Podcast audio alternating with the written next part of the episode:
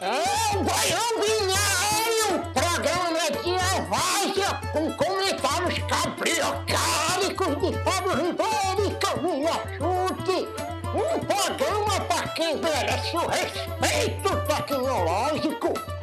Escuta aí, troço, pra ver se tu aprende alguma coisa. Bom dia, Fábio Ribeiro, neste domingo gelado. Acho que a gente precisa de um pouco de conforto, um pouco de comida. Vamos falar de afeto, vamos falar de afetos. Vai, afeto. Quer começar com a sua história que estava me contando sobre a torta Regina, para a gente começar a falar? Pessoal, não sei se todo mundo conhece, mas tem uma rotisserie, uma doceria chamada de Cunto. E tem uma torta que chama Torta Regina, que eles põem fio de açúcar, eles envelopam, fica uma crosta de fios de açúcar.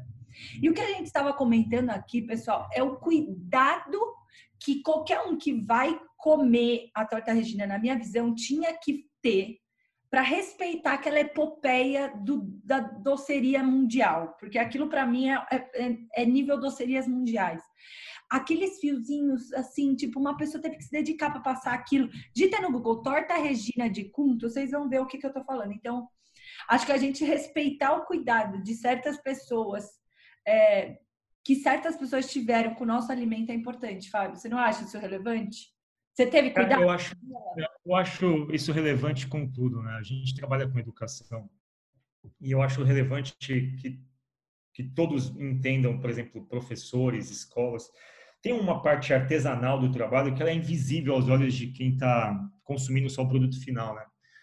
Quando você fala da torta Regina, eu acho que tem coisas legais acontecendo agora, que a gente está meio que se vinculando com produtos que as pessoas fazem, e elas, para vender esses produtos, elas colocam ali ênfase no tempo de preparo, no cuidado, no fator artesanal tal. Aí eu peguei essa reportagem, eu falei, pô, a torta Regina me está tá me lembrando uma outra coisa, sobre o quanto o conhecimento, e aí a gente entra numa discussão que envolve tecnologia, conhecimento, ancestralidade, enfim, tradição, tudo mais. A gente falou em acho que duas ou três semanas atrás sobre as quebradeiras de coco do Cerrado. Uhum. Lembra disso? Sobre a tradição delas de, enfim, usarem a, o coco babaçu como fonte de várias coisas que envolvem desde remédio até produção de cosméticos, é o sustento de, de uma família, uma árvore daquela.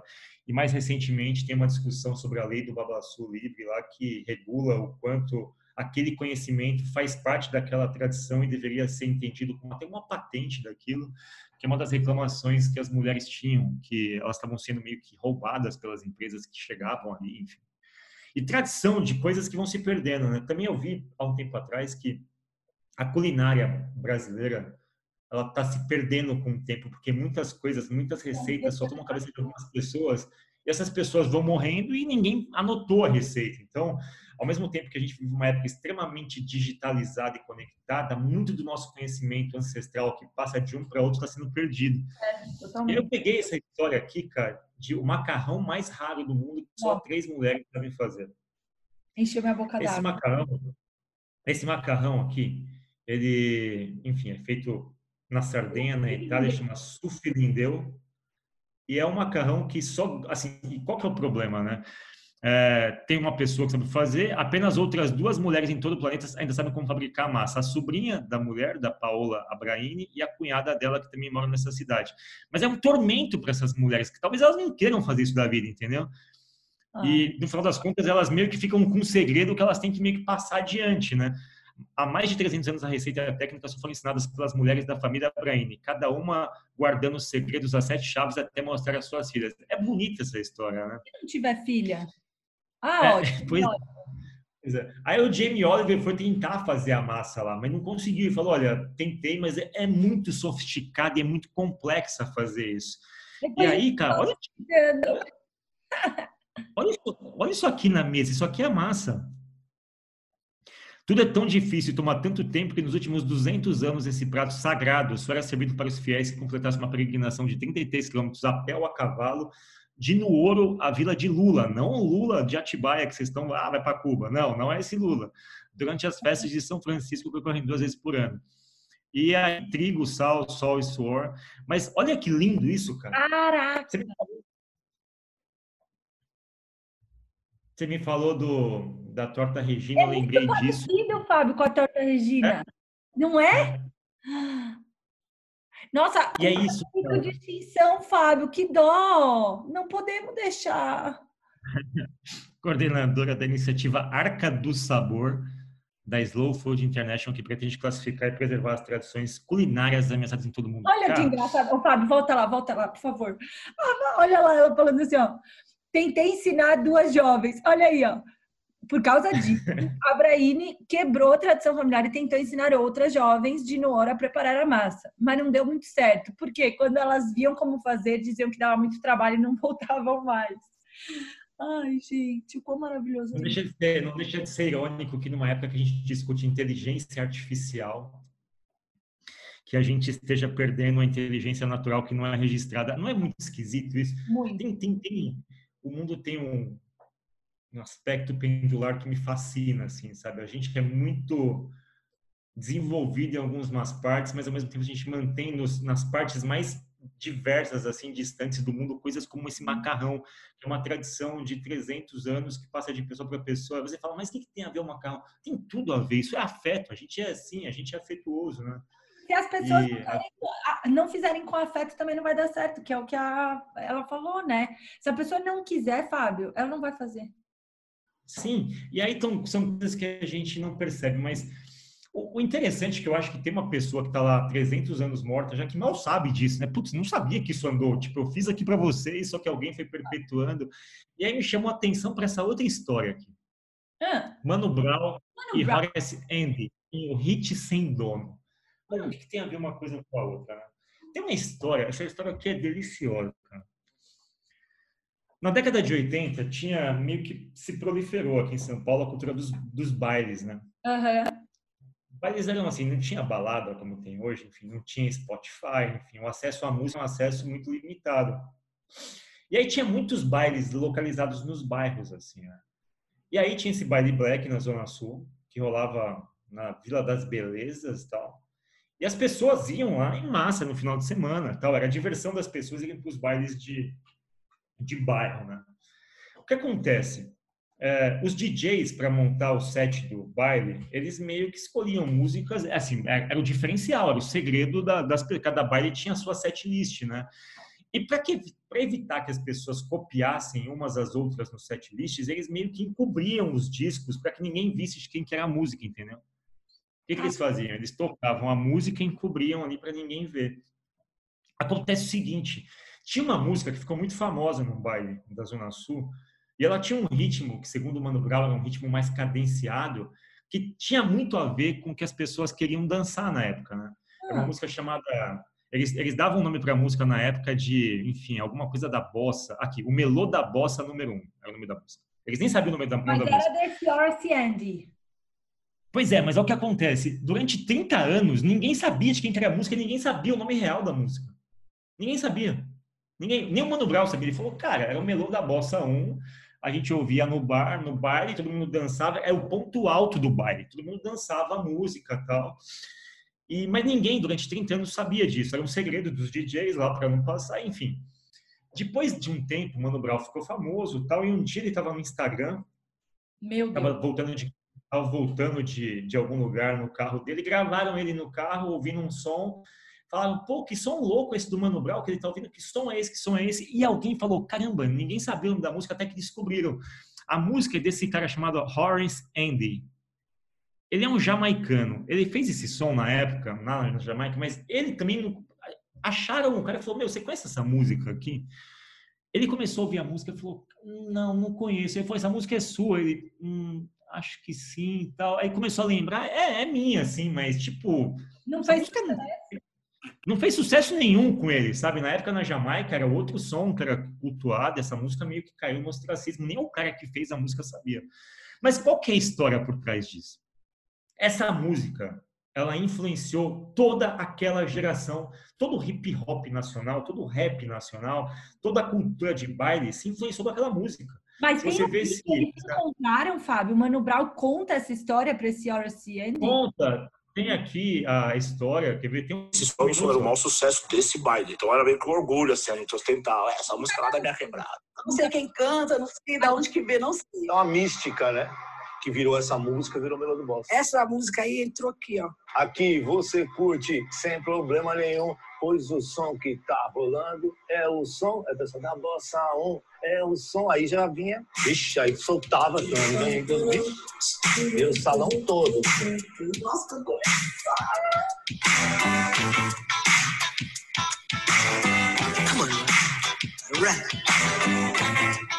Acabou sendo a música do Bossa 1. Você sentia, sabe, todo mundo... Ah! Porque essa música dele encaixou que nem uma luva pro baile daqui. Tinha aquela, aquela batida mais é, cadenciada, que era o baile de São Paulo dos anos 80, no som mais Olha isso, cadenciado. cara. Mas olha isso aqui. É- é- a história é muito louca. Olha o cara aqui. Cara, eu quero ver o cara. Não, acha um cara, o cara aqui.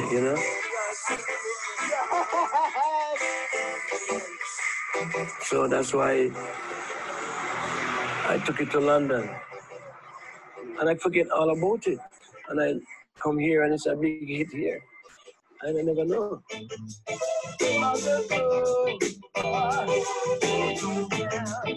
Falei, meu, tá louco? Você não, você não imagina. Você não imagina o que você fez com vida de milhões lá na, na minha área ou em outras áreas. Aquela época era uma época muito violenta na Zona Sul, né? Uma época que tinha muito confronto, né? Bairro contra bairro. Mas a partir do baile foi se tirando esse, esse, esses traumas, né? E aí todo mundo dançando, todo mundo empolgado. Tinha- Até pedia para repetir de novo, porque todo mundo ficava naquela expectativa da música, né? Não repetia, não. Você tinha que vir para outro bairro. Você tinha que vir no domingo que vem. É uma história legal demais.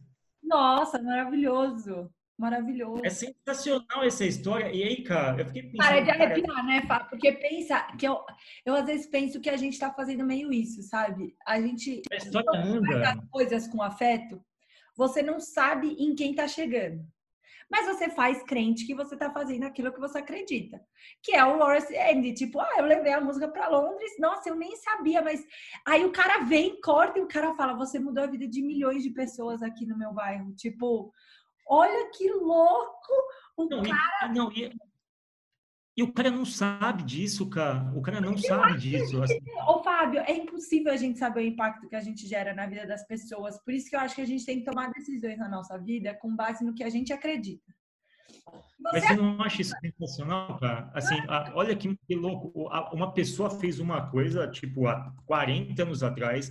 Isso formatou uma cena musical em São Paulo. Criou uma das bandas mais importantes do rap nacional, que mobilizou toda uma cultura de jovens.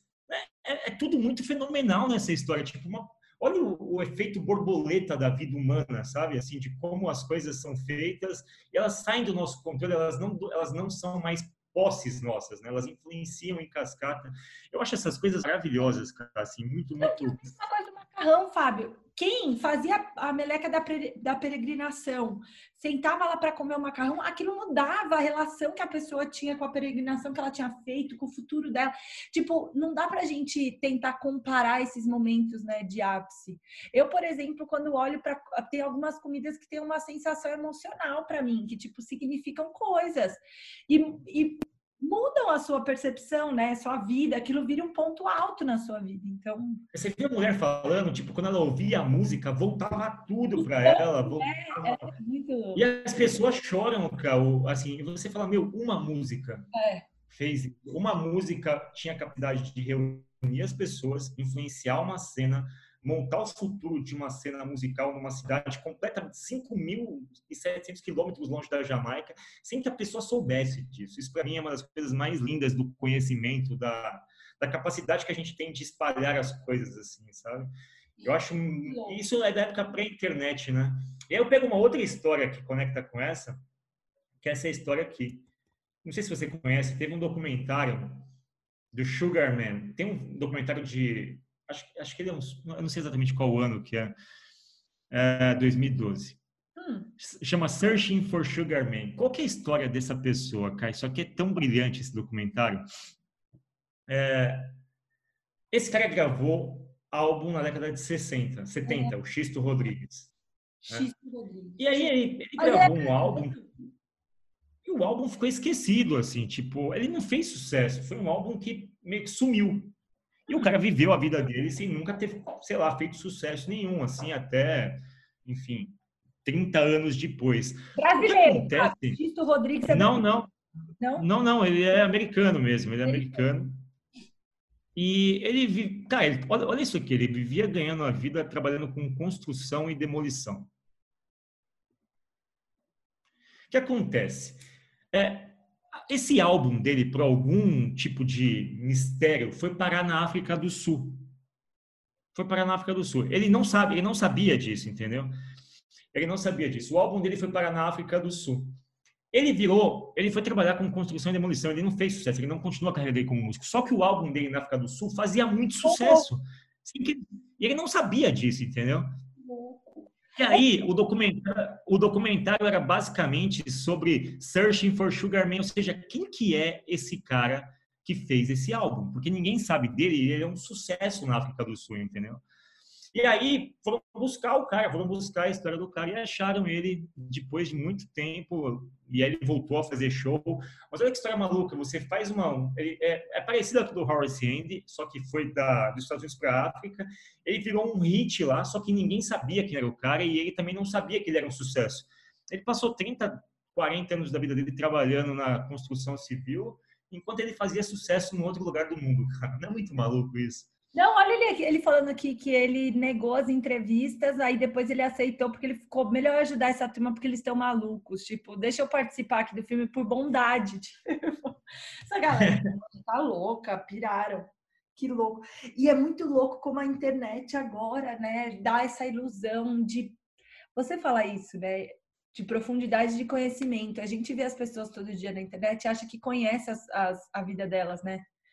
E aí você vê histórias como do Macarrão, como o do Xisto Rodrigues, como a do Mano Brown, de um momento em que as pessoas não tinham essa relação, né? Que existiam segredos ainda, existiam desconexões, muito louco. Mas, mas ainda tinha, talvez, tivesse mais afeto.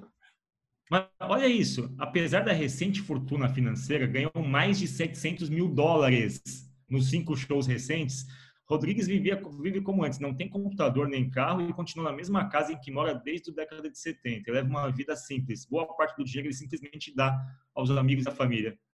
Rodrigues está há dois dias de uma turnê mundial, que vai ter mais de 40 shows agendados. O dinheiro, eu admito, é obsceno. Tenho muitos compromissos e a lista continua crescendo. Temos de aproveitar a boa fase. É, eu acho tudo isso, é, a gente está falando de afetos, né? O quanto a, a, vida, de alguma forma. Eu não sei, essas pessoas elas não fizeram isso com a intenção, nem o Horace Andy não fez com, não. ele não fez com aquilo com a intenção de virar um sucesso, nem esse cara fez com a intenção de virar um sucesso. Sabe? Assim como a torta Regina, talvez. Será que a gente está perdendo isso, cara? Será que a, a forma como a gente observa todas as coisas tendo que ser um sucesso ou um produto ou agradar as pessoas, não está tirando um pouco dessa dessa coisa? Eu sempre, sempre vai existir pessoas para fazer arte em qualquer lugar, mas eu tenho a sensação de que a gente ficou menos cada vez menos com o tempo, né? Tá cada vez, eu tenho certeza que tá cada vez mais a gente está perdendo essa devoção só pelo afeto, sabe? A gente tem uma devoção interessada, não, uma devoção interesseira. Ah, a gente quer um like, a gente quer um seguidor, a gente quer ter track dos nossos números, a gente sabe de cabeça quantas pessoas é, comentaram, quem compartilhou, quem me deu um badge lá no LinkedIn. Então, acho que cada vez mais a gente está perdendo esse afeto sem, sem interesse, sabe? Um afeto pelo afeto mesmo. E numa época de celebridades, de redes sociais, né, tem uma reportagem que ele ganhou o Oscar de melhor documentário de 2012, cara. Esse filme. Searching for Sugar Man. Aqui. Ele, tipo, no dia do Oscar, ele, tipo, não foi na festa e estava em casa dormindo. Ele perdeu o programa disso. Tínhamos chegado da África do Sul um dia antes. Minha filha Sandra me ligou para contar. Eu nem tenho TV a cabo. Gente, Muito...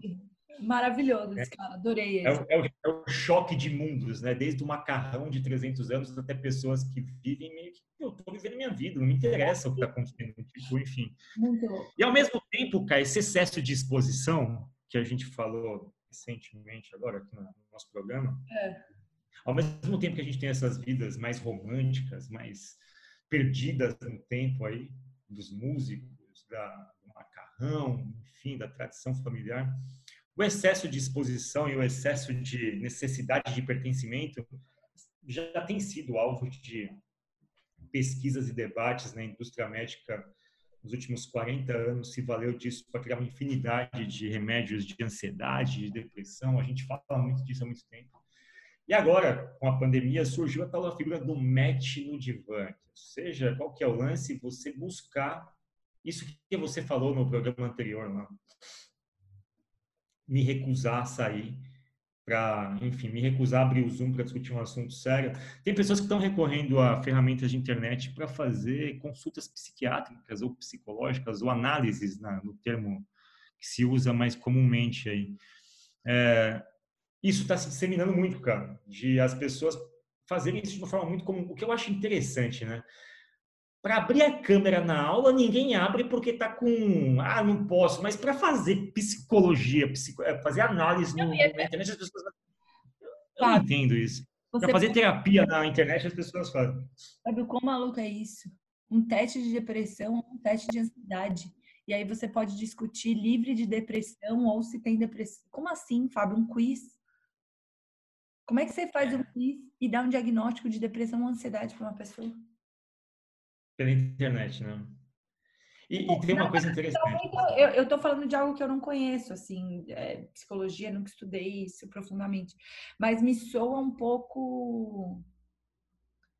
Me soa esquisito, desculpa, pouco, gente. Eu não, um pouco assustador mim esquisito. Isso, Fábio. É, assim, a gente, daqui a pouco a gente não vai sair dessa caixa aqui, porque acho que dá para fazer tudo nela. Aqui, não faz sentido. Pô, isso aqui é uma, isso aqui é uma questão secular, gente. Não, eu não consigo, desculpa, eu não consigo aceitar que as pessoas consigam resolver as suas questões por isso aqui. Parece que é uma questão que não é, não é, não é a, análise tradicional, não é terapia tradicional. No fim, parece que as pessoas querem conversar com alguém mesmo. Tudo bem, terapia também tem esse aspecto, mas parece que está ficando tudo muito é, fugaz, assim, porque as principais diferenças que eu li na reportagem da Trip aqui é que as pessoas que fazem terapia online, elas querem avançar mais, elas querem um diagnóstico mais rápido. Entendeu? Querem resolver mais rápido. Então, elas se abrem mais rápido, falam mais rápido, elas querem a resposta mais rápido, enfim. E aí, cara, no meio disso tudo, tem uma questão aqui que um cara reduziu de uma forma bem interessante, né? É, a psicanalista Luciana Taguchi, ela também vê vantagens do online na relação entre paciente e terapeuta. Você percebe a pessoa à vontade, é uma quebra de barreira. A Luciana acredita que nenhum rito do encontro se perde com a experiência, que para ela está longe de ser impessoal. Mas pondera que, no geral, os pacientes via app são mais imediatistas que presenciais. Querem soluções práticas e rápidas. Zen Club. Criador do app Fala Freud, que tem sede nos Estados Unidos desde 2015, explica que na maioria dos usuários não tem necessidade de terapia presencial, mas sim de alguém para conversar ou quem possam falar sobre os problemas de quem ouvir uma opinião neutra. E o online supriria a demanda com muito mais praticidade. Hoje está todo mundo ocupado, com milhares de coisas para fazer. É difícil dedicar uma, duas horas para a sua saúde mental. Nossa. Olha, olha que maluquice, né?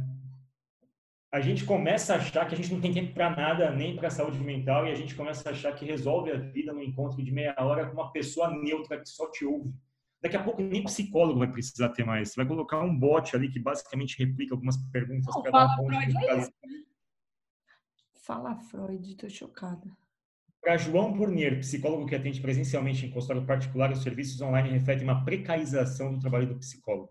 É algo parecido com o que acontece no ensino superior. De um lado, boas faculdades, de outros, algumas unisquinas bem ruins. Chocada. Olha isso, o aplicativo escolhe a terapeuta com quem você vai falar. Ai, meu Deus. Muito é bem, bem, é bem esquisito isso aqui, bem esquisito. O Conselho Regional de Psicologia não reconhece isso como atendimento psicoterapêutico. Ele falou que isso aqui, é só, isso aqui pode ser usado como base de pesquisa, mas sem envolver remuneração. Aham, tá bom. Até parece. É isso, cara. Esse é um mundo distópico. Eu queria só ressaltar o trabalho de uma mulher, a Carol Ito, é super. Sigam ela no Ela, ela, ela faz na... desenhos ótimos, ela faz desenhos ótimos, ela é super debochada. Ela é muito boa. Faz- Tem uma série dela que chama Siriricas Tristes, já viu, Fábio? Já vi. Ela é muito debochada. Eu amo a Carol Ito, de paixão. Acho ela super moderna, desconstruída. E ela, na verdade, eu não sabia que ela fazia reportagem também. Ela faz, ela Eu faz a- ela que escreveu, né? Ela que escreveu a. Fez as tirinhas e escreveu, eu acho, ó, porque as tirinhas são delas, ó, estão assinadas. super, Acho super é boa. demais. Mas, é, assim, desculpa, mas com, com perdão da redundância, fazer isso me deprime. Ler isso me deprime. Talvez eu precise, talvez eu precise ao sair desse baião buscar algum tipo de solução online para minha depressão, para mim, para aquele extravase aqui o que eu estou sentindo, porque não faz muito sentido isso, cara. Isso chega a Posso falar ser uma coisa, Fábio? Reparando aqui rapidamente. Essa matéria é de 2017. Eu tenho certeza absoluta que em tempos como os que a gente está vivendo hoje, deve estar pior. Não tá pior, não tá pior. É, Na verdade, a Trip ela fez um recall Deixa eu ver, recentes. A Trip fez um recall dessa reportagem agora justamente por conta disso. Ela trouxe de novo essa, essa questão, porque de fato virou uma febre agora, né? Muitas pessoas estão fazendo terapia online. E assim, eu não vou questionar quem busca nem quem oferece. Eu estou questionando a dimensão das relações humanas, na verdade. Eu não estou questionando quem busca, porque quem busca sabe a dor que está sentindo e quem oferece sabe o trabalho que está prestando. Eu não tenho dúvida de que existem bons profissionais fazendo isso, os melhores, inclusive, quando estão fazendo isso, e não tenho dúvida da, da intenção das pessoas que buscam. O que eu questiono é como essas relações elas deixam de elas começam a achar substituível qualquer tipo de contato pessoal, né? Contato físico, contato real, assim. O quanto isso pode criar na gente, assim, enfim, uma situação de, sei lá, idiotizar tudo, sabe, cara? Tornar tudo uma coisa que pode ser transferida para essa comodidade. A gente vai ficar, enfim, as nossas a, a forma como a gente se desenvolveu de forma neural, a plasticidade neural foi feita no contato humano, no convívio, e a gente está aceitando muito facilmente que a gente substitua tudo pela distância, pela, enfim. Eu não acho que dá para reproduzir o calor de uma relação através de uma tela, nem ensinando dá para fazer isso. Educação. Não, mas desce um pouco mais, sabe? É exatamente o que fala na tirinha, né? Eu, eu, acho, eu não vi diferença nenhuma. Mais uma, desce mais uma. Mais uma. Mais... Aí, ó. Essa aí. Que ela fala, no fundo, no fundo, eu achei que tinha sido a mesma coisa, mas eu, claramente, sem o olho no olho, fez a relação parecer mais descompromissada. Tipo, a gente acha que é a mesma coisa, mas não é. Exato. Muito é isso, cara. Afeto. Saímos do macarrão para o match no divã, para a terapia online, saímos de um conhecimento secular que está se perdendo e de um novo conhecimento, um novo tipo de dinâmica relacional que está surgindo. Através de um e de outro, passamos por coisas maravilhosas sobre como o conhecimento espalha e influencia, independente das pessoas saberem disso, tudo que elas fazem com boa intenção, de alguma forma circula na vida, circula no universo e cria as relações sensacionais criadas nos dois casos, do Brasil aqui com a música dos bailes e o da África do Sul com Sugar Man. Adorei, Fábio, adorei. É, e acho que é sobre afeto, né? Como é que a gente vai ressignificar afeto em tempos tão digitais, tão duros como os que a gente está vivendo hoje. Muito bom, gostei, Fábio Ribeiro. Até mais, cara. Até.